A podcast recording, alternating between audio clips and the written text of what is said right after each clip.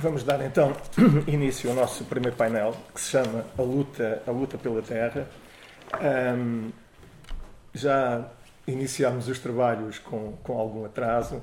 Um, eu vou começar por fazer uma breve apresentação um, dos meus companheiros aqui, aqui na mesa, seguindo a ordem. Uh, o professor Lourenço Fernandes Prieto é professor catedrático de História Contemporânea da Universidade de Santiago de Compostela. Uh, a sua especialização é em História das Sociedades Rurais e tem desenvolvido diversos trabalhos de investigação sobre a construção da modernidade no mundo rural. É membro do Conselho de Redação de várias revistas de investigação, tem participado e participa em diversos projetos de investigação, tendo a, a questão agrária como tema, como tema central. Paula Godinho, que é antropóloga, é professora no Departamento de Antropologia da Faculdade de Ciências Sociais e Humanas da Universidade Nova de Lisboa, é investigadora do Instituto de História Contemporânea, da mesma faculdade e universidade, um, e permita-me que eu cite uh, um trabalho muito importantíssimo, a sua tese de doutoramento, que incide sobre o mundo rural, mais concretamente sobre as memórias da resistência rural do Sul, no Coço, de 58 a 62. Vasco Paiva é engenheiro florestal, ativista antifascista, foi membro do Comitê Central do PCP de 1976 a 2000 e acompanhou a luta dos povos dos baldios e dos agricultores do Norte a partir de 1973. E publicou recentemente um livro importante sobre a construção do movimento camponês após o 25 de Abril de 1974. E eu, Constantino Pissarra, sou investigador do Instituto de História Contemporânea. Feitas as apresentações, então, eh, pedindo eh, aos, aos companheiros de mesa que tentassem cumprir uh, o tempo dos, dos 15 minutos, mais dois ou três minutos não será muito, muito problemático, para que possamos desenvolver os nossos trabalhos do, sem, de forma calma até, até ao final. E, portanto, posto isto, eu dou a palavra ao professor Lourenço Prieto. Muito obrigado, professor. Muito obrigado, muito bom dia. Eh, o primeiro é un saúdo e un agradecemento aos organizadores, eh, Universidade de Évora, e ao, aos dous Fernandos amigos, eh? ao Fernando Rosas e ao Fernando Baptista, e tantos amigos e amigas que, que teño aquí. Non? Eh, Vou falar da miña, bueno, vou falar no, no portugués do Cantábrico que falamos eh, na miña terra galega do norte, eh? Eh, eh, a súa lingua de orixe, que logo foi mudando ao longo de, do sul, no? Eh, a miña visão vai ser vai, vai estar feita ollando a Galiza e a Andalucía e confrontando en parte os campos do norte e os campos do sul, como acontece tamén en Portugal e pensando na, na proposta desta conferencia en diferentes planos temporais e tamén diferentes perspectivas. A memoria, a historia, a historiografía, non a antropoloxía, que cousa da miña compañeira, mas con algunha ollada tamén. Primeiro, algunha precisao. A transición democrática é o proceso político nomeado dende a politoloxía, para o caso español, e resulta tamén a denominación preferida e máis usada. Mas dende a historia, que é o meu campo, 50 anos máis tarde, há argumentos para mellor chamar luita pola, pela democracia a aquel proceso histórico de sustituzao da dictadura pela democracia constitucional no Estado español. Non há revolución, como no caso portugués, non há reforma agraria, como no caso portugués. Como transisao foi dirixida polo propio regime nos gobernos do ano 73 ao ano 81, é dicir, do asesinato de Carrero Blanco ao intento de golpe de Estado do 23 de febreiro. Presididos o primeiros por Carlos Arias Navarro, antigo fiscal dos xuizos militares das matanzas do golpe do 36, e por Adolfo Suárez, xove ministro do Partido Único Falanxe Española no ano 76 aínda. Como luito, o proceso daquel tempo logrou a converxencia da maioría da oposición antifranquista nunha comisión negociadora de nove persoas que acordou co presidente Suárez, aínda presidente eh, da ditadura, co nome de, de monarquía, as primeiras eleccións de xuño de 1977 e tamén nun programa de mobilización e negociación moito precisamente definido en tres consignas claras. Liberdade, amnistía e estatutos de autonomía. Non había outra eh, consigna. Nen a bella consigna a terra para quen a traballa, nen a reforma agraria facen parte das consignas preferentes. Lograr a liberdade era lograr a democracia.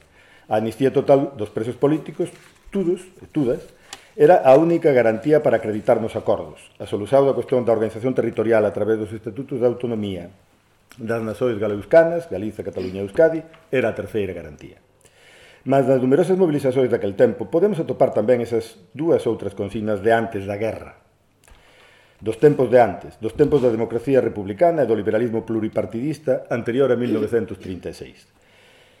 Reforma agraria, e a terra para que na traballa. Encontrámola así, mas en tránsito, cara unha luita medioambiental que vai protagonizar as dúas novas xerazóis criadas despois da Guerra de España nos 40 anos da longa noite de pedra da ditadura, que incluen eses 30 anos gloriosos en que o mundo mudou moito, moito, despois de agosto de 1945. No norte, na Galiza, a bella consigna da terra para quen a traballa tradúcese en a terra é nosa e non de fenosa. Fenosa é unha compañía constructora de barraxes e de electricidade, de plantas de electricidade. Acompañada de outra soterrada que os vellos lembran aos novos nas cociñas, sobre todo as vellas ás novas nas cociñas. A uniao fai a forza. Un dos lemas preferidos do aforto movimento agrarista camponés dos labradores entre 1890 e 1936. Xa dende 1965, cando loitan Ourense contra a barraxe de Castrelo de Miño que ia a solagar, a negar, as mellores terras do Ribeiro de Ourense a Ribadavia, a prol da produción de enerxía hidroeléctrica, e até 1976-77, cando a loita contra a exploración mineira de lignites ameaza destruir o Vale das Encrobas, na Coruña, e os seus baldíos para alimentar a instalación dunha central térmica pola empresa Fenosa, vaise desenvolvendo este, esta idea da terra e nosa. Os colegas do grupo do Instagram de investigación, Daniel Lanero e David Fontán, teñen estudado estes asuntos de vagar. Nos campos do sul, especialmente nos andaluces do Val do Guadalquivir, nos gaditanos, nos sevillanos e nos cordobeses da Andalucía Occidental, a esquerda recupera a idea da reforma agraria nas luitas pola democracia, facendo parte principal dunha potente memoria mobilizadora, que pasou de ser ámbito de competición política entre anarquistas e socialistas nos tempos de antes, a ser disputa entre socialistas e comunistas nas loitas pola democracia nos anos 70. A reforma agraria volveu ser agora nas loitas pola democracia garantía de mobilización popular nos campos e no asunto a memoria do pasado resultou fulcral. Embora no conxunto de Andalucía foi tamén a autonomía un asunto novo ligado ás novas consignas da oposición, o novo motivo principal de mobilización cidadá, coa máis grande manifestación do 4 de decembro de 1977.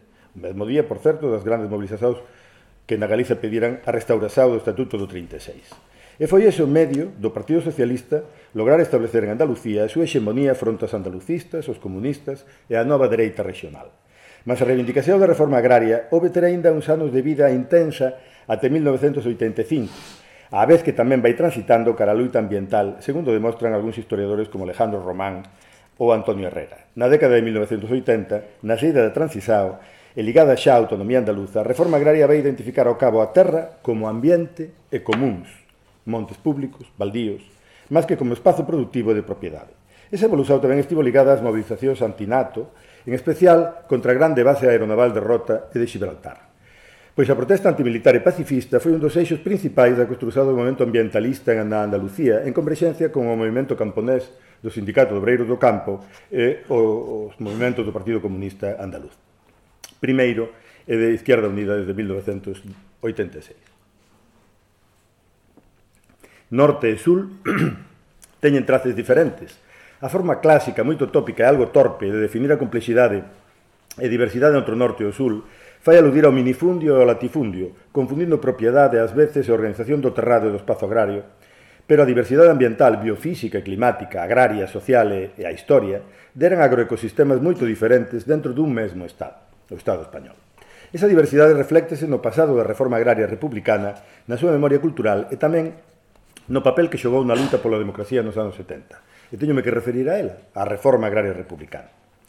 Porque ese é o grande elemento referenciador. Non? O factor probablemente máis importante da reivindicación da reforma agraria na luita pola democracia nos 70 foi esa reforma agraria republicana. Frustrada pelo golpe do 36 e as matanzas e a guerra, e por suposto a contrarreforma, e a longa dictadura.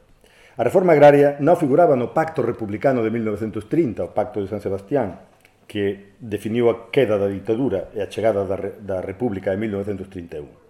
Si estaban, por certo, as autonomías galeuscanas ou a amnistía, como despois no 76. Pero naquela altura era inevitável e esperável a reforma agraria. A reforma agraria republicana converterase nun compromiso das elites, das burguesías republicanas, en unha demanda sindical e popular, e cada partido tiña a súa proposta de solución da denominada cuestión agraria. Pero era sobre todo un proxecto de técnicos, de enxeñeiros, de economistas, de xuristas, de notarios, registradores de propiedade. Un proxecto moral, reformista, mesmo cristiano, burgués, alzado fronte ao desigual reparto da terra, o desleixo improductivo e a pobreza rural do sul, que se converteran no eixe da cuestión agraria española. Proba diso é que foi o proxecto republicano, sí, e tamén mesmo democristián, daquel, daquela democracia cristiana que nacía no marco do que na España se chamaba a CEDA, cun ministro de dereitas chamado Manuel Jiménez Fernández, que seguiu tirando pola reforma agraria no ano 35 e que foi alcumado, por acaso, o bolxevique blanco. Certamente a reforma agraria foi un grande campo de batalla en tao e despois na memoria e na historia, pero tiña moitas e fortes raíces que construíran un potente imaginario. Entre elas, até mesmo, a viaxe a Surdes del rei Alfonso XIII en 1922. Unha paupérrima comarca extremeña da montaña ao sul de Vilar Formoso E o documental de 1933 de Luis Buñuel, Las Urdes, Terra sin pan. A reforma agraria española foi unha proposta do tempo moito, mesmo moito moderada comparadas con outras europeas da época, pulada pola burguesía republicana e unha conciencia cristiá forte e liberal de xustiza social. Acabar coa fame e coa miseria. Ademais da luita pola terra do camponesado convertido en proletariado agrícola nas propostas, e das luitas libertarias, socialistas e comunistas. Vista no longo prazo e con ollada historiográfica complexa, inserta no debate da Revolución Burguesa no marco da Segunda República Española, aquela reforma procuraba a solución das denominadas pervivencias, sobrevivencias, diríamos en portugués, feudais. O programa era continuador da reforma agraria liberal do século XIX, conectando na liña do tempo co liberalismo antiseñorial e revolucionario do século XIX conectando tamén co reformismo agrario do século XX e coas reformas agrarias e fundiarias europeas nesa altura. Moito importantes, por exemplo, na Cataluña, coa Unión de Rabasaires, e na Galiza co movimento agrarista das sociedades e sindicatos, e mesmo tamén en Castela. Procuraban a, o ideal da terra para que na traballa. A reforma agraria non foi causa da guerra contra a versao convencional, eh, polo menos da miña análise, que contraste con outros colegas como James Simpson ou eh, Juan Carmona Pidal, ou antes Eduard Malefakis e mesmo Gerald Brennan, non? que poñen na cuestao da terra e na reforma agraria a causa fundamental da guerra, en realidade do golpe. A democracia estaba en perigo no mundo no 33, no 36, no 38, no 39, e xa dende a crise do liberalismo despois da Grande Guerra. Despois de cuatro décadas de ditadura, mudaran moitas cousas no norte A terra xa era de quen a traballaba. E por toda a parte, a dictadura, o franquismo, fora solucionando o problema en números na versado dos sociólogos. E, coa industrialización e co éxodo. Certamente, No seu tempo deronse condições para iso e tamén o réxime promoveu esas condições. Condições no marco da industrialización da agricultura, que segue primeiro as políticas autárquicas aplicadas a temeados dos 50 sobre o marco xerado polo triunfo do fascismo en 1939, que liquidou toda tensao nos campos, a vez que liquidou as persoas. Despois de reverter a reforma agraria republicana, os donos perderon interese polo cultivo e mesmo polo arrendamento e deronse mellores condições para favorecer aos arrendatarios como política, como ten estudado o meu colega Juan Pan Montojo, e como práctica social. O grande éxodo rural e a desagrarización foron en compañía despois de 1955 e velozmente dende 1960 en moitos territorios, a vez que a industrialización da agricultura avanzou con poderosos medios novos, extensión agraria, concentración parcelaria, sen abandonar os vellos de matriz fascista, os dos anos 40. Patrimonio Forestal do Estado, Instituto Nacional de Colonización. Nos anos 70 mudara o problema agrario para os partidos e sindicatos, pero os partidos e sindicatos mantiñan aínda a antiga retórica nos programas.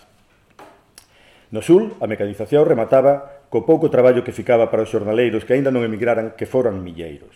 Os pedimentos de reforma agraria despois do 75 tiñan boa base na lembranza da tarefa inconclusa. Do mesmo modo que a crítica ao caciquismo bello foi moi mobilizadora na Galicia e no norte. A reforma agraria andaluza de 1984 frustra xa en 1985, pero no 86 xa está o Sindicato de Obreiros do Campo promovendo un pacto andaluz pela natureza. E pouco despois, en 1989, Asínase tamén un grande pacto forestal andaluz co apoio da Xunta de Andalucía e o novo goberno autónomo. Vincúlase a preservación do traballo rural á preservación da natureza. O paso seguinte sería a converxencia do sindicalismo e o ecologismo na proposta dunha agricultura sustentable. Tudo contou co apoio de académicos, mesmo amigos, ben coñecidos como Manuel González de Molina ou recentemente finado a quen lembro Eduardo Sevilla Guzmán co seu Instituto de Estudos Campesinos de Córdoba. A explicación daia moi atinadamente Antonio Herrera, a quen cito, nun libro de, de 2007 sobre, sobre a cuestión. O incremento, di el, das protestas no campo a finais dos 70 e comenzos dos 80 revivou a ideia da reforma agraria como, reivindic como reivindicación do colectivo de salariados até o ponto de facer pensar a moitos que se estaba a viver unha reactivación do movimento xordaleiro. Pero a nova reivindicación pouco tiña que ver co reparto da terra, A escasez non era xa de terra, senón de traballo, de peonadas. Por mor da mecanización e industrialización da agricultura, a terra adquirira a maiores un novo valor de tipo especulativo. Na nova xeira de reivindicación da terra tiveron máis pesos motivos políticos, simbólicos e identitarios que os económicos. A luita contra o latifundio perdera sentido e as novas exixencias xornaleiras estarían relacionadas co traballo e canalizadas a través dos planos de emprego rural, o PER a perda de importancia do factor terra estaba vinculada a esta cuestión. Porque, porque pois, a reivindicación, a reivindicación da reforma agraria por identidade, por combate político e por memoria, por unha banda, di el, e pola outra, pola persistencia da idea de que reformar estructuras de propiedade era o medio de modernizar, entre aspas, a agricultura andaluza, identificando o latifundio coa persistencia de valores feudais en Andalucía a causa do atraso da agricultura non só andaluza, máis española por extensao, como temos tratado en el pozo de todos os males.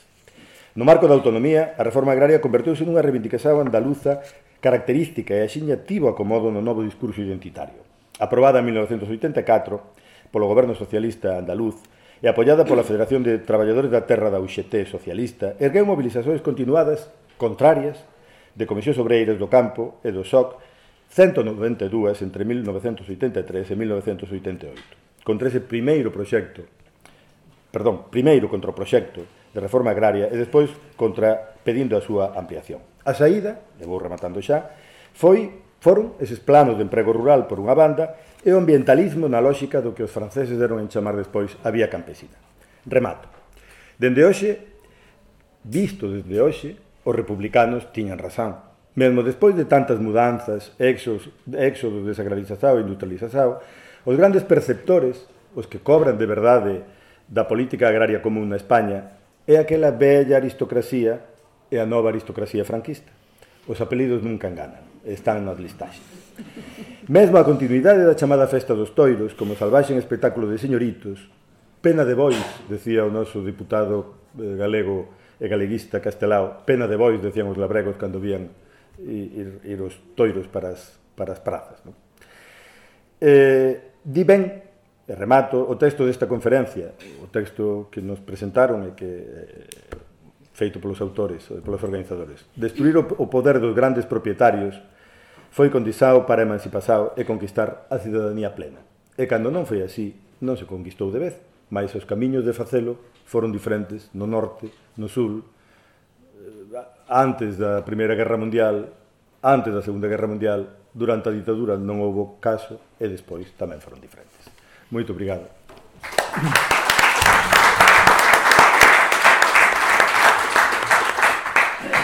Muito obrigado, professor Lourenço Prieto. Eh, Vasco, Vasco Paiva, as lutas camponesas no Norte.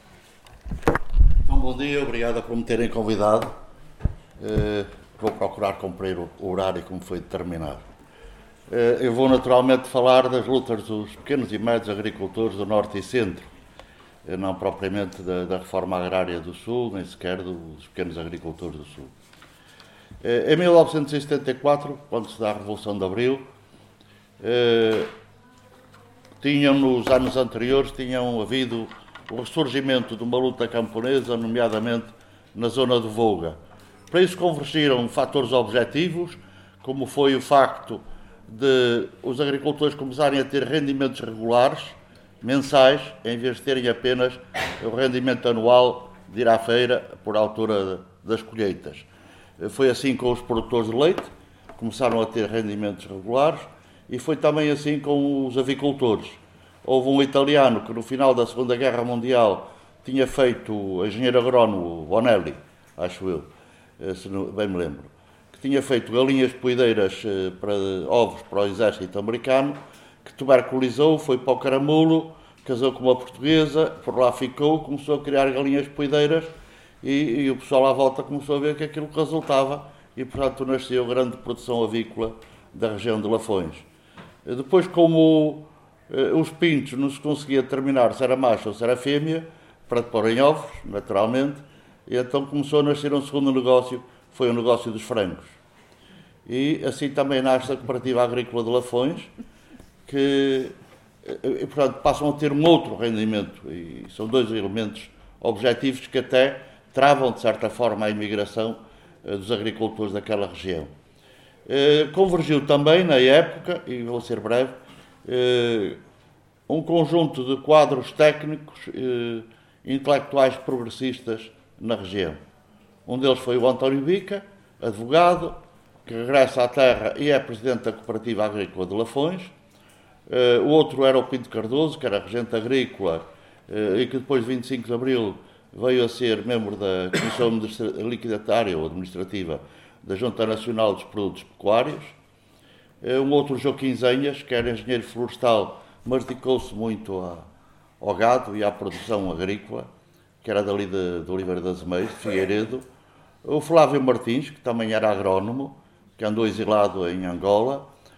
Este conjunto de quadros, sem entrar em grande pormenor, eram quadros legais, com prestígio, com capacidade de intervenção e que também influenciaram positivamente.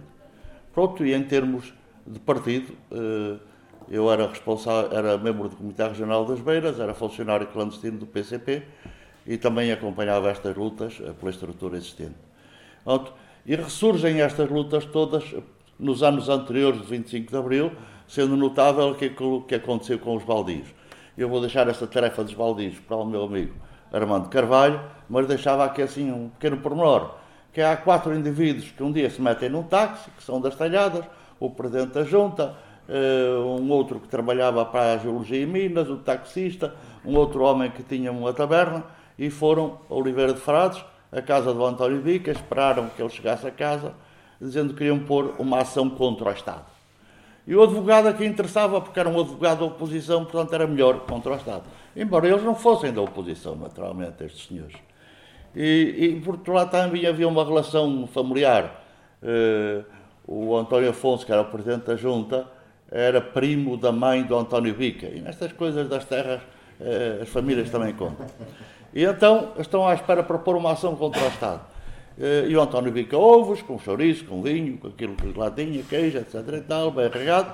E disse-lhe, sim senhora, mas tem de ser uma ação de toda a população e, portanto, toda a gente da Terra vai assinar. Portanto, ele transforma aquilo que poderia ser, passa a expressão, e desculpem-me os advogados presentes, de uma quesilha jurídica, o meu amigo Vitor Tomás está-se ali a rir de mim, está visto? E transforma aquilo que devia ser uma, uma quesilha jurídica numa ação de massas. E toda a gente daquela freguesia assinou. Aqueles que não sabiam assinavam a rogo, presencialmente, com o dedo lá colocado, e com toda a gente com mais de 15 anos assinou. E pronto, transforma aquilo numa luta de todo o povo. E depois espalha-se. Uh, espalha-se para outras freguesias vizinhas. Uh, estas são aquilo que vinha de rasto, digamos, uh, quando chegámos ao 25 de Abril. Também tinha havido um grande incêndio que disputa, foi disputado pelo comboio de Valdevoga, na região de, em 72, se não estou em erro.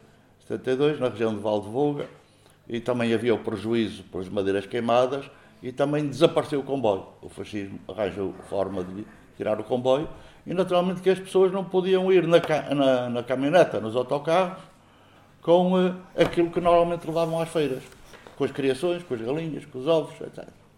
Os porcos também. Pronto, isso também deu origem a várias uh, revoltas locais de indignação. Uh, chegámos ao 25 de Abril, há outras, mas eu não vou perder aqui nisto, nomeadamente vinho americano e outras. Chegámos ao 25 de Abril e, uh, portanto, naturalmente que o 25 de Abril foi recebido com alegria também nos campos.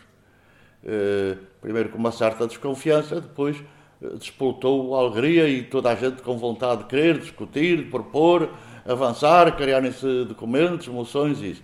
Claro que também há algumas resistências. Eu, no dia 26 de Abril, ou 27, estava em Albergaria Velha, na, na estação da caminhonagem, dos autocarros, e estava lá um homem que era de Valdecâmara que dizia liberdade, liberdade. E o que é que eu faço à minha mulher? Eu vou que disse, homem, prende lá em casa. E assim, as coisas não são assim todas tão simples quanto parece. Uh, mas o ano de 74 foi um bocado o ano da continuação destas lutas. E com grande entusiasmo, e eh, nomeadamente uma grande manifestação que se realizou em Aveiro, no Governo Civil, era o Neto Brandão, advogado, governador civil, pela, eh, pelo regresso do, do do comboio de Valdevoga. Eh, as lutas dos baldios que vinham atrás que também prosseguem. Logo em agosto realiza-se uma grande concentração em Severo de Volga de todas as comissões e povos dos baldios, Severo de Volga, Oliveira de Frades, eh, Águeda, Arouca, Albergaria, Albergaria não, Arouca, São Pedro do Sul, portanto, reúnem-se em Severo de Volga, onde aprovam uma declaração dos baldios, dos povos dos baldios, que é dirigida ao Primeiro-Ministro e aos ministros sem pasta, eh, Vítor Alves e Álvaro Cunhal. E que, de certa forma, aquilo também serve de, de base para a própria lei dos baldios, que seria mais tarde. Eh, em 1974 também é um tempo dos partidos se implantarem e muitos dos ativistas estão eh, envolvidos na, na abertura de sedes, na criação dos próprios partidos. Em 1975, no final de 74, eh, realizou-se no Porto uma conferência dos camponeses do Norte, promovida pelo PCP, em que Álvaro Cunhal começou por afirmar que estava ali não para ensinar ninguém, mas para se ouvir as propostas dos agricultores. Qual foi o grande contributo? Foi a sistematização de um conjunto de propostas, de reivindicativas, de problemas concretos das várias áreas da agricultura eh, no Norte e Centro. Em 1975 começam a nascer movimentos unitários. E com uma característica, é que nascem de baixo para cima, em primeiro lugar. Eh, e digamos que a partir daí a gente pode diferenciar, digamos, quatro tipos de estruturas ou organizações de agricultores. Umas que lutam por objetivos concretos, específicos, e, e no meio aqui o movimento para a extinção dos foros, no meio aqui o movimento dos agricultores rendeiros do Norte, uh, o movimento dos agricultores por uma melhor previdência rural, conhecido por MAPRU, e a União dos Caseiros da Ilha da Madeira, por exemplo. Uh, o movimento para a extinção dos foros uh, nasceu numa aldeia ali perto de Coimbra, Avenal, Sobreiro, pertence à, à Condeixa. Nasceu aí e nasceu com uma carta, ao fim e ao cabo, um abaixo assinado e uma notícia para os jornais. E começaram a aparecer abaixo assinados de todo o país uh, pela extensão dos foros. Uh, uma aldeia de repente está inundada de cartas, era um momento de festa, quando chegava o carteiro com aquela correspondência vinda de toda a parte, em que a imprensa naturalmente ajudou muito para a divulgação disto. Claro, quando foi feita a extensão de, dos foros, por lei, uh, o movimento terminou. Digamos que os ativistas, que era o Manuel dos Reis, que tinha uma taberna e era agricultor, o irmão o António, que era também agricultor e era padeiro, o Francisco Cardoso, que era só agricultor, eh, e outros, o Roque, eh, acabou-se o movimento para a extensão dos foros, mas eles não morreram, naturalmente, e foram se integrar em outras estruturas. O Francisco Cardoso eh, foi depois dirigente da Cooperativa Agrícola de Condeixa, o Manuel dos Reis foi dirigente do, do MAPRU, do Movimento dos Agricultores por uma melhor providência rural, etc. Este foi um. O movimento dos rendeiros nasce da lei do arrendamento rural. Eh, e, a lei do arrendamento rural abre a porta para que os rendeiros pudessem ter algo que os protegesse. Até aí, como sabem, o rendeiro dependia da vontade do senhorio e pagava as meias, os terços ou noutras coisas que os senhorios estipulassem. Quando é assim é estipulado que todas as rendas devem ser convertidas em dinheiro, Eu não sei se me estou a esticar demais. Não, pode ainda está dentro, tem mais 3, 3 minutos. É só? Pronto. Uh, pensei que era mais. Mas, uh, então, arrumando já esta questão, assim, uh, a luta dos rendeiros uh, tem uma grande força no norte e centro para a passagem de, das rendas a dinheiro pela criação das tabelas de valores de rendas máximas e grandes confrontos. Está há rendeiros que levaram com bombas em casa, houve senhorios que puseram o padre da terra e o senhor atrás e a tripulação toda a destruir toda a colheita. Eh, na feira da Agro, em Braga, eh, teve lá autorizada uma conferência de movimentos rendeiros, foi boicotada. Depois eles dirigiram-se ao stand do Jornal da Terra com a motosserra, destruíram tudo e roubaram dinheiro. A, a, a, a agressão aos agricultores também foi grande e, e beneficiou em 75 de um outro elemento que é. Uh, seis minutos. Obrigado. Muito obrigado. Uh, ele escreveu cinco, mas eu leio seis. Uh, mas beneficiou de um outro fator, que foi os retornados. Os retornados em 75 uh, são um balão de oxigênio para a reação e para a direita no nosso interior. muitos deles vieram até ocupar lugares importantes, como alguns de nós conhecem, conhecemos, mas no meio rural eles foram um alento para a reação e de combate a tudo que era promovido pelos agricultores, etc. Mas, pronto, havia esses movimentos por objetivos concretos, procurando abreviar, haviam as, uh, movimentos por objetivos mais gerais, organizações como as ligas, as associações, uniões de agricultores, que englobavam já vários objetivos e, e tinham, sobretudo, uma dinâmica regional uh, ou geográfica. A Liga dos Agricultores, dos Pequenos e Médios Agricultores de Montemor Velho foi bastante ativa neste campo e, e a gente pode dizer que as grandes lutas dos produtores de arroz do Mondego, que chegaram uh, durante 48 horas, uh, se não estou em interromperem a Estrada Nacional número 1 na Redinha, em Pombal, uh, com o, uma coluna de tratores de 6 km de extensão, etc.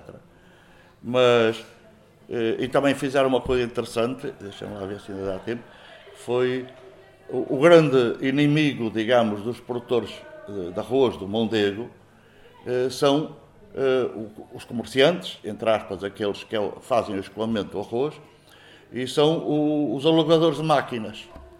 O que é que fazem os alugadores de máquinas, ceifeiras debulhadoras, nomeadamente? O que é que faziam?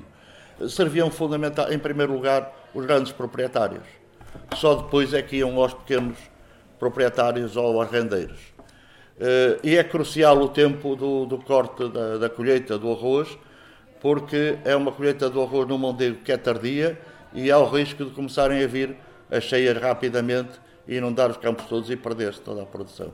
Então, uma vez em 1976, vieram aqui assim ao Sul, falaram com o pessoal da, das cooperativas da reforma agrária, da 1 de Maio, do COUCE e outras, e levaram máquinas, ceifeiras bebedoras, porque aqui assim as operações no Sul já estavam feitas. Uh, ainda se estudou uh, que os dentes das ceifeiras se eram de trigo se podiam ser aplicadas ao arroz e foram máquinas para o, para o Mondeiro. Primeiro surgiu logo o documento da capa a dizer que vinham aí os gajos da reforma agrária tomar os campos de Mondeiro ai Jesus meu Deus. Uh, e depois, quando lá chegarem, começaram, ficaram em casa dos agricultores, sempre que se metia uma máquina daquelas no terreno, os alugadores vinham e colocavam-me ao lado, para mostrar que faziam melhor e os outros eram mais tornas, que os alentejanos não trabalham, como se sabe, tal, ou sabia, eh, eram lentes tal, e, e aquilo que foi engraçado é que os alugadores começaram a perder, a perder em termos da qualidade do grão, de como é que ele estava cortado e também do tempo de, de colheita. E pronto, desistiram. Pronto, aquilo foi um ano, foi bom, aquilo serviu de aviso para os alugadores, para os anos seguintes terem mais juízo a forma como negociavam.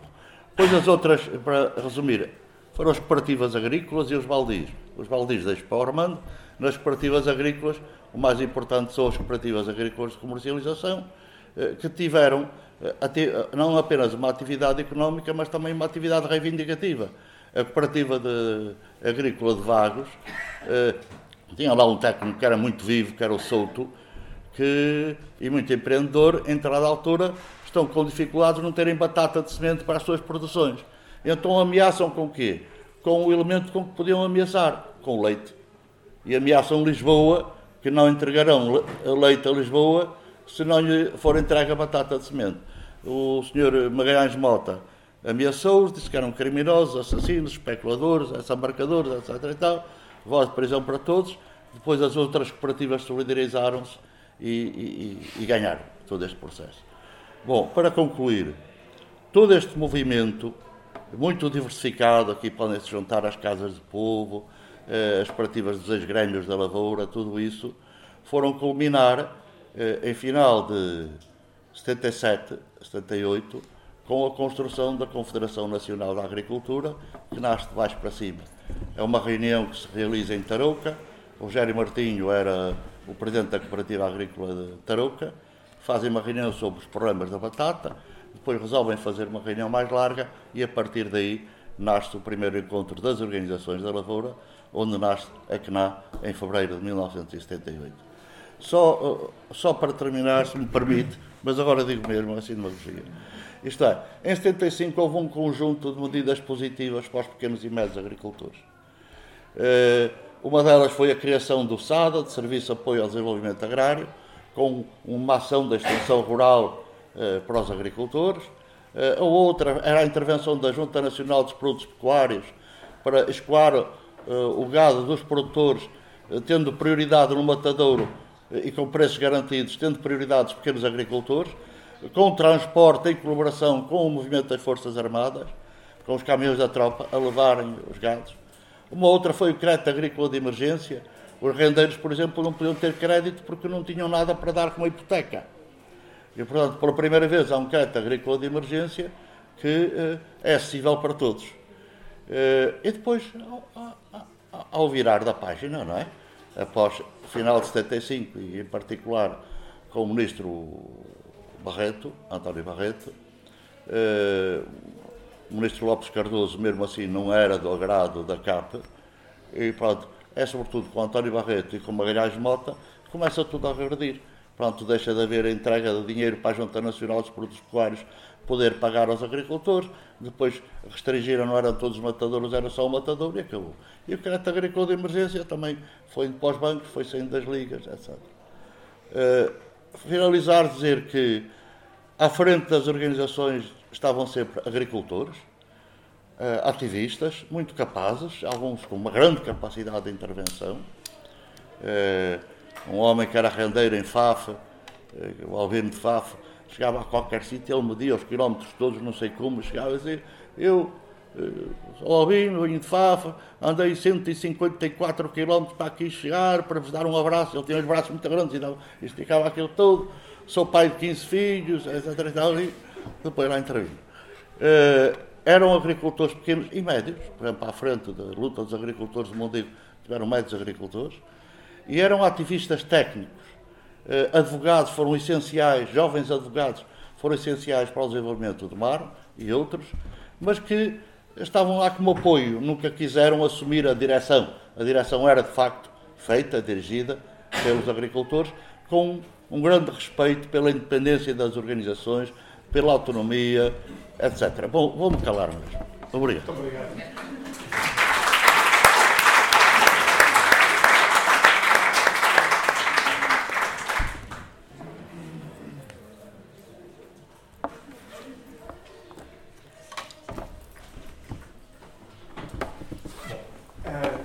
Vamos ver, eu quis chamar a atenção do Vasco Paiva, que escrupulosamente o meu tempo um minuto ou dois. Bom, uh, estamos, estamos a comemorar os 50 anos sobre o 25 de abril de 74, data em que o golpe militar que derruba a ditadura marcelista abre caminho à Revolução Popular, onde o povo na rua conquista todos os direitos e liberdades mais tarde consagrados na Constituição da República de 1976. A democracia em Portugal nasce assim do processo revolucionário que a ruptura em 25 de abril possibilita. Como refere Fernando Rosas, o 25 de Abril é em si mesmo o ato fundador da democracia. É no âmbito deste processo revolucionário que os assalariados rurais dos Campos do Sul, com destaque para os temporários, de 1 de janeiro a 31 de dezembro de 1975, ocupam cerca de 1 milhão e 100 mil hectares de terra, nos quais surgem mais de meio milhar de novas unidades de produção, geridas coletivamente pelos trabalhadores, dando emprego a cerca de 70 mil pessoas, quando antes, no mesmo território, têm emprego 20.700 assalariados rurais, dos quais só cerca de 11 mil são permanentes. Esta alteração profunda nas relações de produção fica, no entanto, confinada a sul, distritos de Beja, Évora, Porto Alegre e Setúbal, 11 do distrito de Santarém, três conselhos do Distrito de Castelo Branco, dois de Lisboa e 14 freguesias de cinco conselhos do norte do Distrito de Faro. A chamada ZIRA, Zona de Intervenção de Reforma Agrária, corresponde a este território. É uma criação do sexto governo provisório, inconstitucional, diga-se, uma vez que a Constituição de 76 não consagra uma reforma agrária de cariz regional. ZIRA que reflete a esperança de Lopes Cardoso, o Ministro da Agricultura, não confirmada pela realidade, que circunscrevendo a reforma agrária ao sul do país, sossegaria os pequenos e médios agricultores do centro e norte, garantindo-lhes que não haveria mais uh, quaisquer, aliás, expropriações na proximidade das suas explorações, quanto mais nas suas terras, com isto se procurando evitar, sem êxito, refira-se, a instrumentalização da pequena e média produção por parte da CAP, Confederação dos Agricultores de Portugal na luta contra a reforma agrária. É, pois, sobre esta revolução na revolução que apresento esta comunicação que faço sobre a forma de três teses. Primeira tese é a agudização das linhas de tensão existentes nos campos do Sul, por força da luta e da pressão exercida pelos trabalhadores agrícolas temporários, no quadro de uma correlação de forças que lhe era favorável, no sentido de verem resolvida a sua situação de desemprego, que explica o movimento de ocupações de terras, facto que faz avançar, dá expressão e torna realidade a reforma agrária. Quando os trabalhadores dos campos do Sul se organizam em sindicatos de âmbito distrital a partir de junho de 1974, as reivindicações que apresentam nas negociações com a ALA, Associação Livre de Agricultores, a representante do capitalismo agrário, prendem-se com garantia de emprego, aumentos salariais e melhores condições de trabalho. Como refere Manuel Godinho Tagarroso, ex-dirigente do Sindicato Agrícola do Distrito de Beja, em entrevista ao jornal O Público, 30 de julho de 1995, e cito: Nessa altura, ainda ninguém pensava em ocupações. É a colocação de trabalhadores agrícolas por parte dos sindicatos, nas explorações consideradas em estado de subaproveitamento, ao abrigo das cláusulas sobre emprego constantes nos contratos coletivos de trabalho de base distrital assinados no outono de 74 e a resposta dos grandes proprietários a esta colocação de trabalhadores, traduzida em despedimentos, na não aceitação da distribuição destes e na descapitalização das explorações que agudiza a tensão nos campos.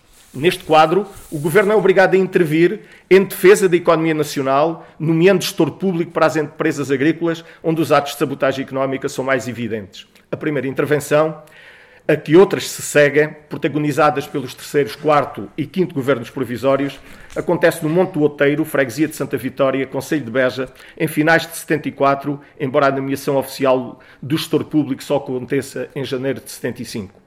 Num contexto de forte desemprego, reforçado pelo regresso aos campos dos soldados vindos das colónias, bem como de muitos homens que tinham migrado, quer para o estrangeiro, quer para a zona de Lisboa, resultado do choque petrolífero dos anos 70 do século passado e da crise do setor da construção civil, a gestão das explorações agrícolas intervencionadas, com a participação dos assalariados rurais, assentes na maximização do emprego, criam na consciência dos trabalhadores temporários a convicção de que a resolução do emprego está associada à expropriação do latifúndio e à realização da reforma agrária.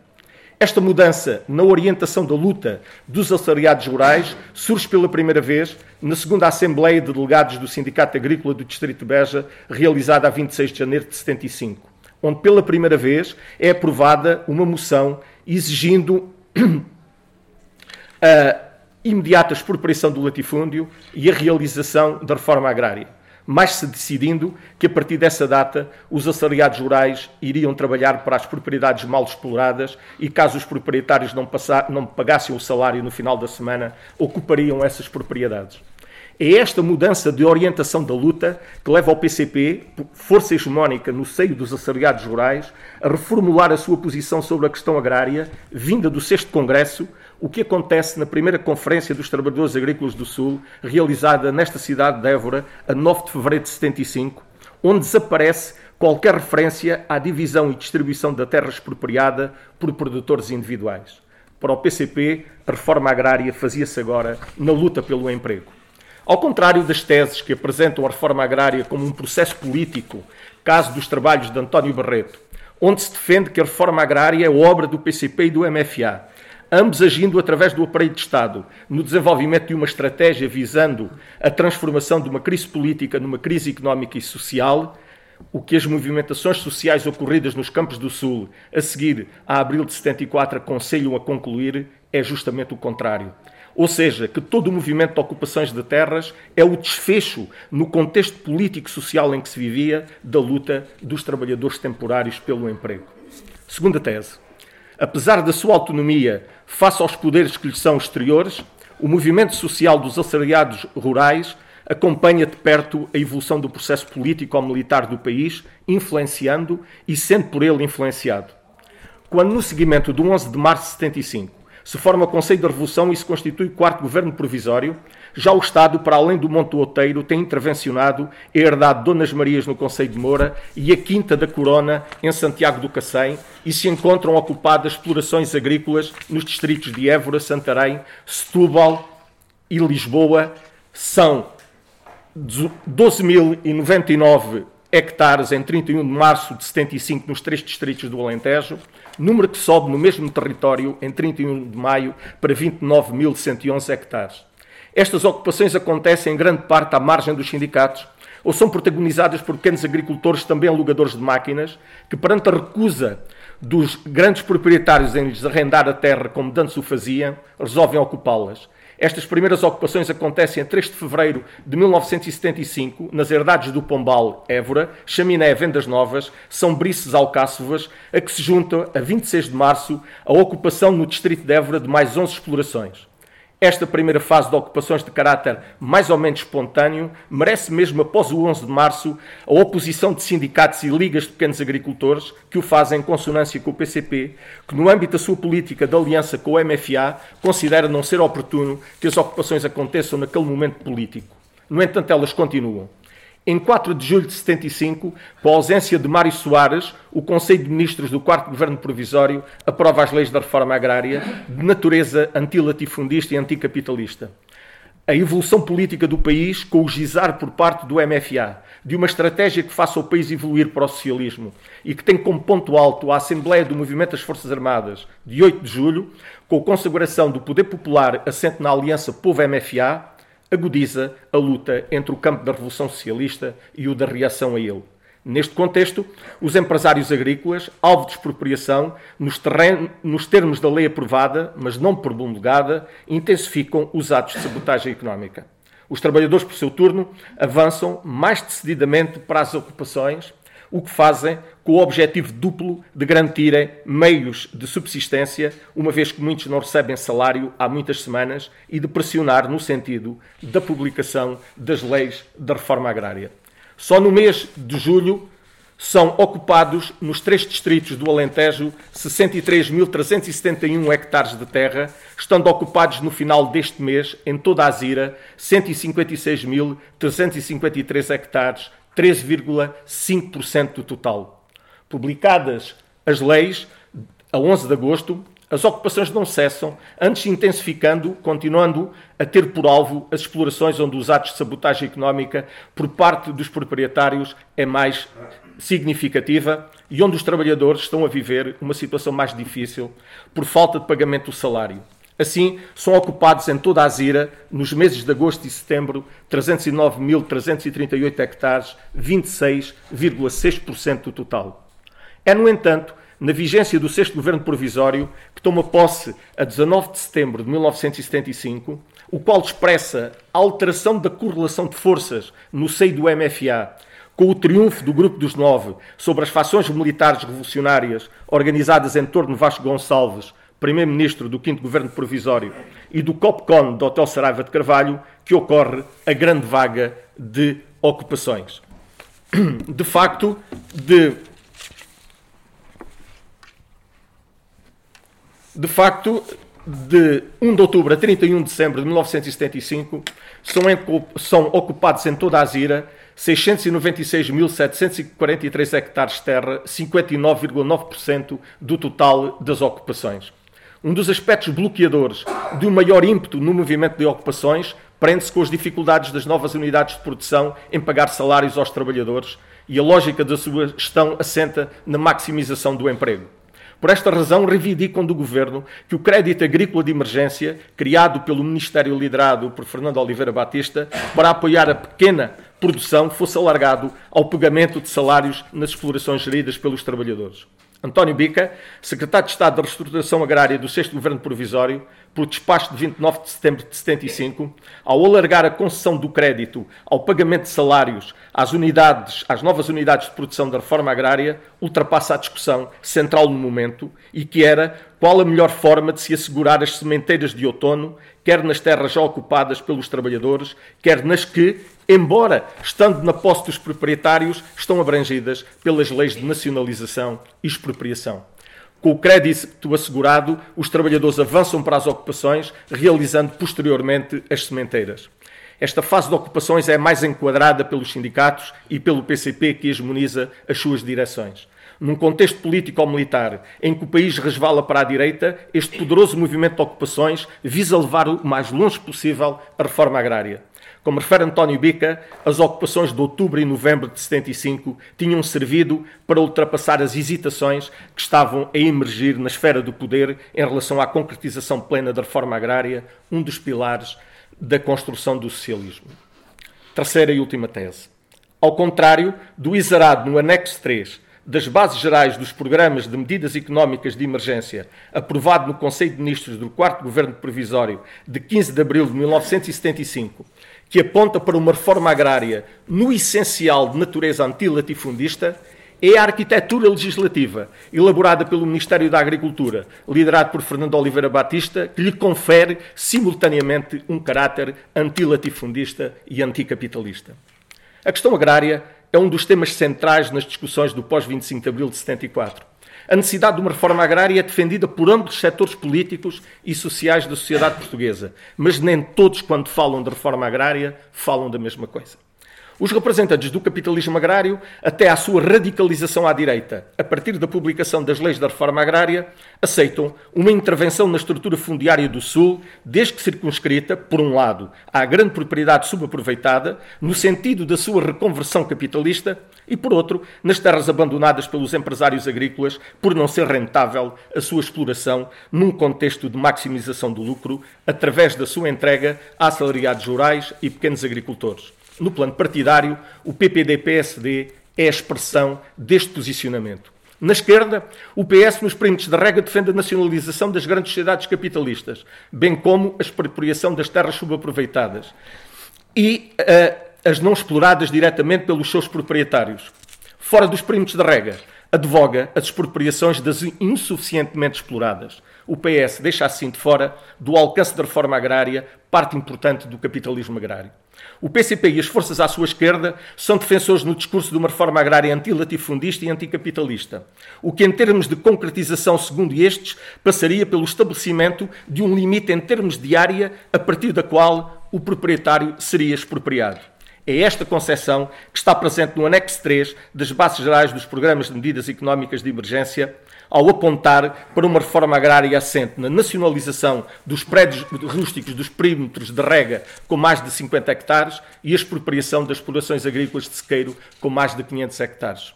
Seguindo este critério, parte significativa do capitalismo agrário não seria tocado. Ao contrário, a arquitetura legislativa elaborada pelo Ministério da Agricultura do quarto Governo Provisório, ao definir como critério de nacionalização e expropriação não só a área, mas também o rendimento económico da exploração, através de um sistema de pontuação, em todos os prédios rústicos, com mais de 50 mil pontos seriam nacionalizados ou expropriados, ataca parte importante do capitalismo agrário, visando a sul, grosso modo, uma estrutura referente à posse da terra, em que 25% das explorações seriam da pequena e média produção, 65% da reforma agrária e 10% do capitalismo agrário. É este caráter anticapitalista da legislação do quarto governo provisório e em torno do qual se edifica a reforma agrária, que une a direita e o PS a ela na luta contra a legislação do quarto governo provisório a qual tem como ponto alto a Lei 77-77 de 29 de setembro, mais conhecida por Lei Barreto, nome do segundo Ministro da Agricultura do primeiro Governo Constitucional liderado pelo PS. Em termos de conclusão, e com isto termino, uma nota final. Esta reforma agrária, edificada no no terreno pelos assalariados rurais no seguimento do movimento de ocupações a que o Ministério da Agricultura do quarto Governo Provisório lhe dá suporte jurídico, ao mesmo tempo que lhe define a natureza simultaneamente antilatifundista e anticapitalista, visando não só a libertação das forças produtivas estranguladas pelo sistema de latifúndio, mas também a liquidação do poder dos senhores da terra sobre os assalariados rurais e pequenos agricultores, foi derrotada no plano económico mas foi vitoriosa no plano da cidadania, dos trabalhadores que a ergueram. Como refere o professor Oliveira Batista, a democracia só consolidou o que a reforma agrária tinha conquistado.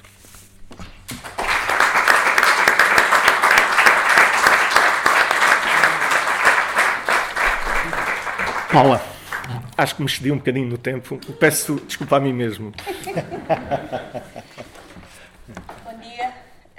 eu estou muito grata pelo convite, uh, pelo facto da organização me permitir uh, estar aqui, uh, porque aqui também estou a encontrar amigos de longa data e é muito importante, também deste lado do, do Atlântico, eu ultimamente ando mais a refletir sobre reforma agrária para o Brasil do que por cá. Mas é muito importante que este tema, ademais nos 50 anos do 25 de Abril, que este tema volta a estar em cima da mesa. Mas o meu colega de mesa, Lourenço Fernandes Prieto, não, não sabe, mas uma parte desta reflexão foi feita em Santiago Compostela em 2019, recebida por ele. bom, eu venho-vos falar das sombras teimosas uh, da reforma agrária na transição portuguesa para a democracia. Numa obra de reflexão sobre a Revolução Portuguesa, Manuela Cruzeiro escolhe como epígrafe uma frase de, de Trotsky: Todas as revoluções são impossíveis até que se tornem inevitáveis. Além do golpe militar, cito Manuela Cruzeiro, entre o 25 de abril de 74 e o 25 de novembro de 75, algo de radicalmente novo aconteceu, cuja natureza não pode ser avaliada apenas pelo resultado final. Agora, fim de citação. Tratou-se de um processo de transição para a democracia através de uma revolução. No pós-fácil a Portugal, a Revolução Impossível, de Phil Muller, uma obra escrita em 76 a partir de apontamentos do jornalista irlandês que seguiu a Revolução Portuguesa, Maurice Brighton salienta o caráter desse tempo. Cito: as esperanças, o tremendo entusiasmo, a energia sem limites, o empenho total, o poder libertado e mesmo a inocência revolucionária de milhares de pessoas vulgares que participaram na remodelação das suas vidas. Fim de citação. A partir de um golpe militar, a democracia foi conquistada nas ruas, em desobediência às instruções dos insurretos, cujos objetivos eram mais circunscritos. Foi, cito Fernando Rosas, conquistada e não otorgada, fruto de uma ruptura revolucionária que se sucedeu à incapacidade histórica da iniciativa autorreformadora do regime ou mesmo de qualquer transição pactuada. Fim de citação. Só depois foi consagrada nas leis e volto a Fernando Rosas. No processo revolucionário, essa democracia política foi democracia na fábrica, no bairro, na escola, na cooperativa, ao mesmo tempo que o era nas urnas. Isto é, foi um instrumento central no processo de conquistas sociais. Voltando a Manuela Cruzeiro, ela diz-nos que eh, escrever sobre a revolução e o processo revolucionário parece hoje anacrónico. Porquê? Porque, situa, o horizonte de possibilidades transformadoras é significativamente reduzido a pequenas operações de ajustamento e correção. Fim de citação. Ah, quando os momentos de aceleração da história são vencidos e a diminuição das, das diferenças sociais seria alegadamente conseguida por reformas, uh, conquanto estas só ocorram em momentos de desenvolvimento económico e uh, por receio de uma revolução.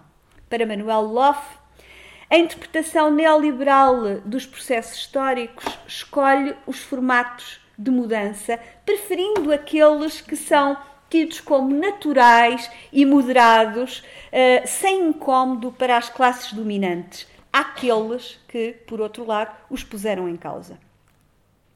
Tão persistentes como conflituosas, as recordações dos processos de política popular, erguida de baixo para cima, nas ruas e nas praças, nos tempos após o golpe de 74, enquadram a criação de comissões de moradores, de trabalhadores, a ocupação de casas de volutas para habitação ou para funções sociais, a tomada das terras e o processo de reforma agrária, campanhas de alfabetização, construção de casas para os que não as tinham, assembleias de discussão e decisão, um modo de inventar a democracia num país que tinha ficado arredado uh, dela por 48 anos.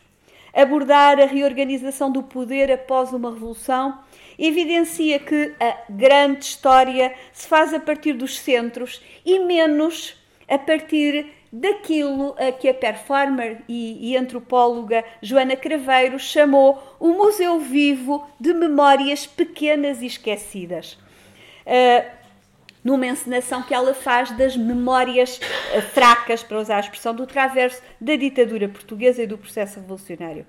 A partir do campo das possibilidades, a transição portuguesa esboçou uma revolução que foi derrotada. A reforma agrária constitui o centro daquilo que vos trago, cujo objetivo é interrogar a relação entre passado e futuro, a partir do rasto da revolução.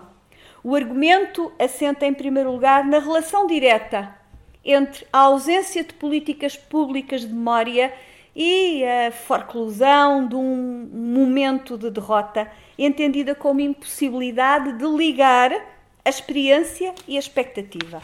Depois, situa a relação entre o passado ditatorial e o porvir empolgante e febril que constitui um raio de esperança a transcender o momento em que ocorre. Em terceiro lugar, salienta os ecos teimosos, os ecos obstinados da crise revolucionária portuguesa, enquadrados na memória coletiva, dos que a partilharam e dos que provêm de segmentos à esquerda no espectro político, conquanto só em conjunturas determinadas consigam inscrição pública. Ou seja, a reforma agrária logra inscrição coletiva e grupal mas não logra, até hoje, o averbamento na memória pública da sociedade. Ao pôr em causa um regime eh, de propriedade latifundiária e ao pretender outros modos de organização e de produção, é um anátema na memória pública, mesmo em momentos do ano propensos a comemorações. O processo de reforma agrária, como já vimos, abrangeu mais de 40% do território português, numa zona com um amplo proletariado agrícola e alguns latifundiários, com lutas de classes que envolveram eh, momentos de confronto e rotinas de resistência. Embora exista uma vasta produção em, das ciências sociais e humanas em torno eh, deste processo, parece assemelhar-se a um objeto que flutua num tempo passado, como se essa experiência não servisse para pensar o porvir, conquanto vivamos num tempo em que os regimes de produção de alimentos acompanham a distribuição global das desigualdades. A sociedade rural do sul de Portugal envelheceu, o interior perdeu população e a que resta vive de pensões, subsídios, pescates, quando a reforma agrária foi derrotada, outros caminhos tiveram de ser encontrados pelos que a fizeram. Virginie Lafont, uma antropóloga francesa que veio viver a Revolução para Portugal na Marleja. Aliás, é muito curioso ouvi-la porque fala um francês precioso, académico e fala o português mais de amareleja que possam imaginar. Uh, a Virginie Lafont apontava na década de 90 para uma pluriatividade do desenrasca. Uh, ao mesmo tempo que se iam desenhando projetos da agricultura capitalista lesiva dos recursos da terra, da água, do ar e do trabalho. No Alentejo viria a instalar-se o cultivo intensivo e superintensivo da oliveira e da amendoeira, que usa sobretudo mão de obra estrangeira, vulnerável e desorganizada. E disto sabe muito o Alberto Matos, que tem sido das figuras que mais vemos uh, uh, a defender precisamente estas pessoas. Percorrer hoje os campos do sul de Portugal, que integraram a designada ZIRA, Zona de Intervenção da Reforma Agrária, é deparar com extensões de monocultura de oliveira e com o cheiro penetrante a azeitonas esmagadas a partir dos lagares existentes que tornam a vida difícil a quem ali permanece. Mais a sul, no litoral, as estufas de produção de legumes ocupam a paisagem. As associações de imigrantes denunciam a existência de trabalhadores fragilizados e com escassos direitos. Passaram 49 anos do início do processo revolucionário e depois de derrotada a tentativa de movimento dos trabalhadores rurais no sentido de promover uh, com a reforma agrária um desenvolvimento assente no trabalho da terra, seguiu-se a política agrícola comum. Uh, Fernando Oliveira Batista salienta que uh, em 1996 salientava que a exploração atual dos terrenos, com um desgaste rápido da terra e da água às mãos do grande capital internacional torna difícil perceber a Revolução de 74-75, um tempo em que palavras como igualdade, socialismo e novo integravam o léxico e constituíam práticas. É tão grande o Alentejo tanta terra abandonada. Estes versos iniciam um dos mais conhecidos exemplos do dito cante alentejano, uma expressão musical do Sul, que desde 2014 está classificado pela Unesco como Património da Humanidade. A conversão em património imaterial insere o cante numa dimensão que exalta o valor de troca com a recuperação comercial e os usos políticos concomitantes, bem distante das práticas da cultura dos grupos sociais subalternos do Sul no passado. Contudo, há um elemento fulcral recoberto pela ganga que se associa às suas funções mais recentes. O cante é uma e do cante sabe muito a Dulce Simões que está aqui. Uh, o cante é uma manifestação cultural que marcou a passagem do tempo individual e coletivo. Os processos de emblematização atuais, numa segunda vida, a que não é alheia à sua classificação uh, unescoizada, que o ressignificou e valorizou, são um aspecto recente. A visão, a visão folclorista que lhe tinha sido conferida pelas políticas culturais do Estado Novo já havia cristalizado um modo de apresentação pública dos cantores com trajes que recobriam a divisão técnica do trabalho e que eh, obnubilavam a divisão social do trabalho. Mais recentemente, a revitalização resgatou a autoestima dos que vivem ou provêm de uma terra exaurida, com pouca gente. A classificação patrimonializante juntam-se fenómenos de festivalização e mercantilização com apresentações públicas distanciadas do contexto de partida. Estes processos de unescoização da cultura popular são um ponto de chegada, legível em paralelo com uma concentração no Alentejo de formatos de exploração da terra que incluem os tais cultivos superintensivos com escassa utilização de mão de obra e que esgotam os recursos locais.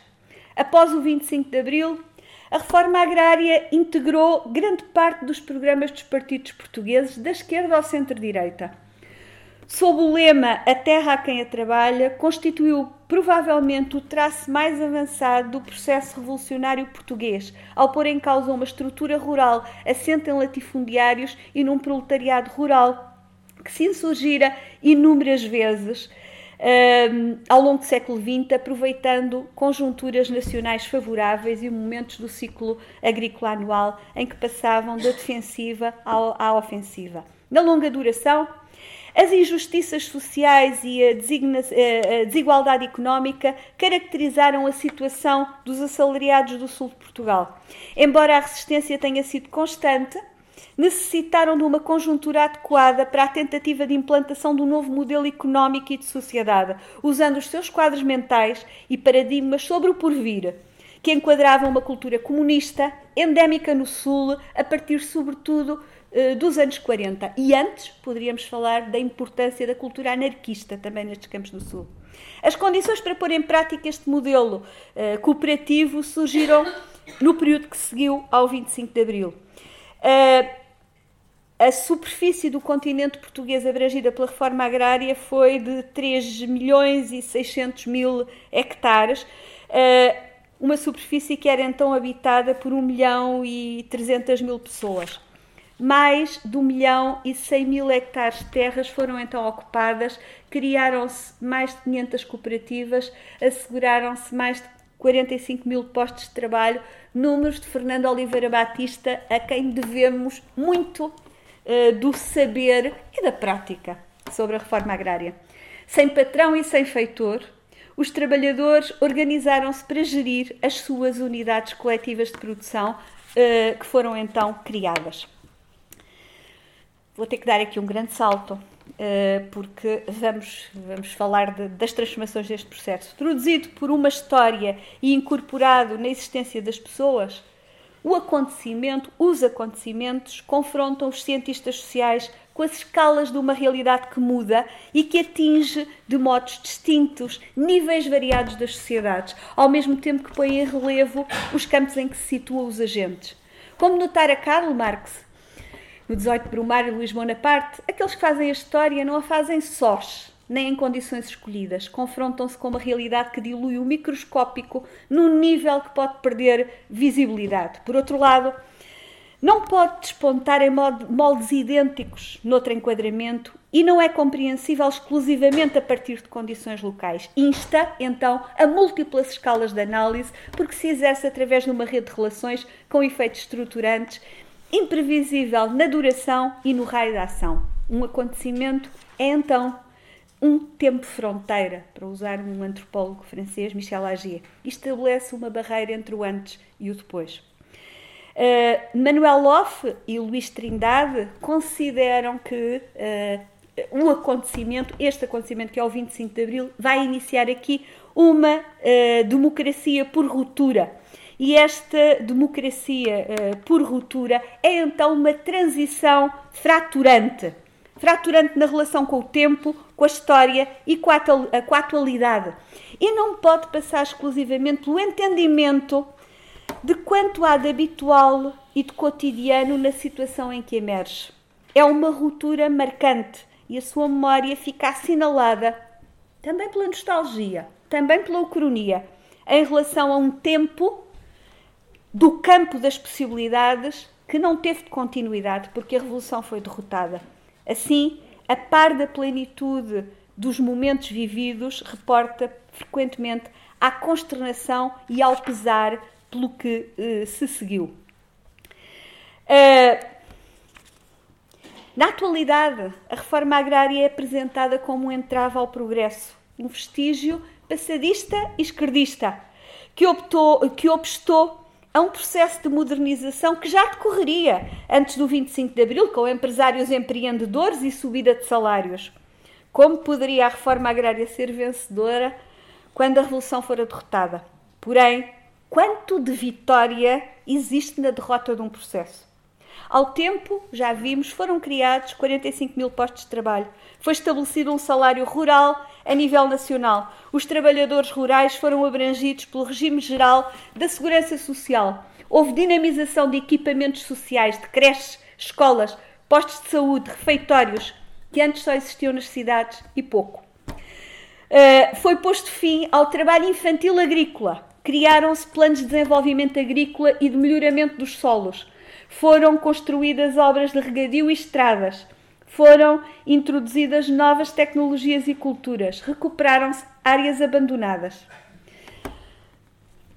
Vamos falar de políticas de memória e do processo revolucionário, é mesmo para rematar, eu sei que estou a tomar eh, mais um bocadinho de tempo.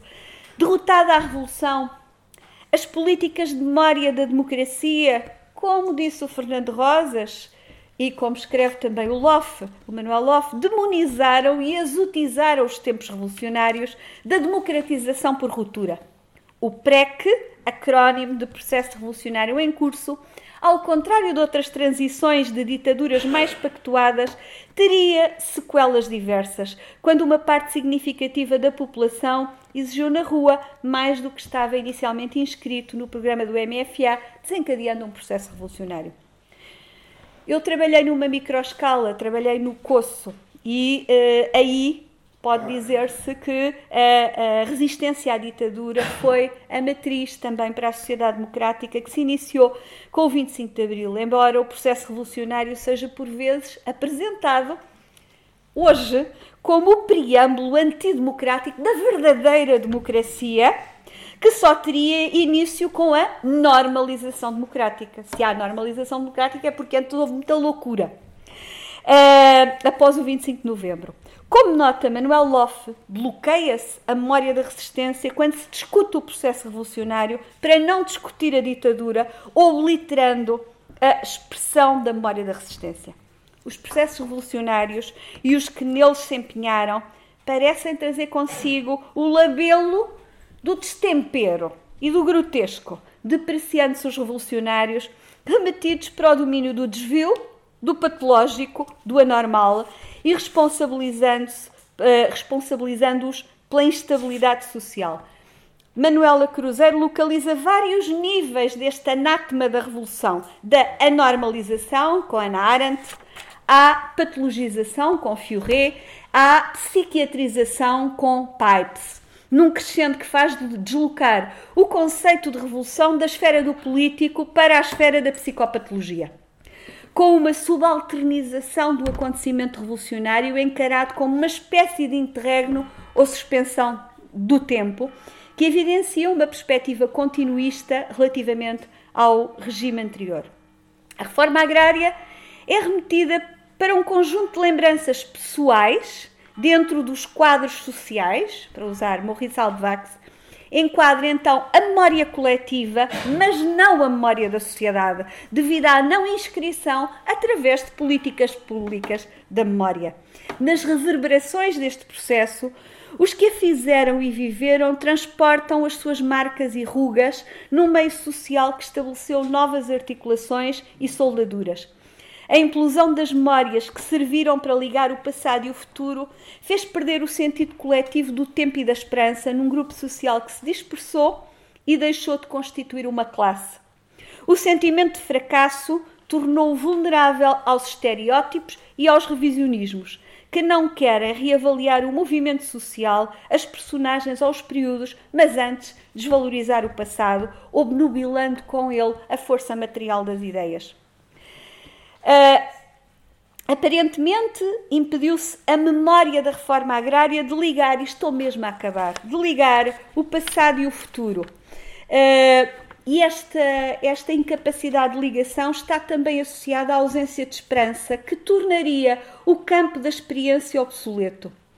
Porém, sabemos que às causas perdidas cabe sempre o direito de recomeçar. Uma causa é um projeto uma busca, um esforço que ultrapassa os indivíduos, em que comprometem as suas energias, em que centram os seus esforços e inspiram a sua uh, dedicação, como nos ensina Saída. Na fase atual, podemos ver um Kant uh, que está emblematizado e, ao ser emblematizado, patrimonializado e mercantilizado, passa a ter aquilo a que Michel de Certeau chama a beleza do morto, por já não invocar memórias resistentes. O desemprego empurrou alentejanos para fora, mas em simultâneo uma parte eh, significativa da terra está a ser cultivada com grande intensidade e um assinalável eh, desgaste dos solos e das águas. O processo de reforma agrária seduziu para futuros imaginados, para Outro País, como sugere o título do filme de Sérgio Treffaut, num projeto que incorporava a esperança na transição para a democracia. A mais importante das suas conquistas é, na linha do que nos ensina o Fernando Oliveira Batista, o reconhecimento da capacidade de um grupo social subalternizado e exotizado organizar o trabalho e as aldeias, tomar nas mãos o seu destino e decidir a sua vida. Essa assunção de si, esse controle das vidas, é um campo de possibilidades, num tempo em que os seres humanos se tornaram descartáveis e as suas vidas imprevisíveis. Como assinalava José Fontana, para construir o futuro, há que lembrar que as conquistas políticas, económicas e sociais conseguidas com as transições para a democracia não partiram de deuses ex machina, mas do sofrimento, da sensibilidade e da construção comum dos resistentes. Muito obrigada.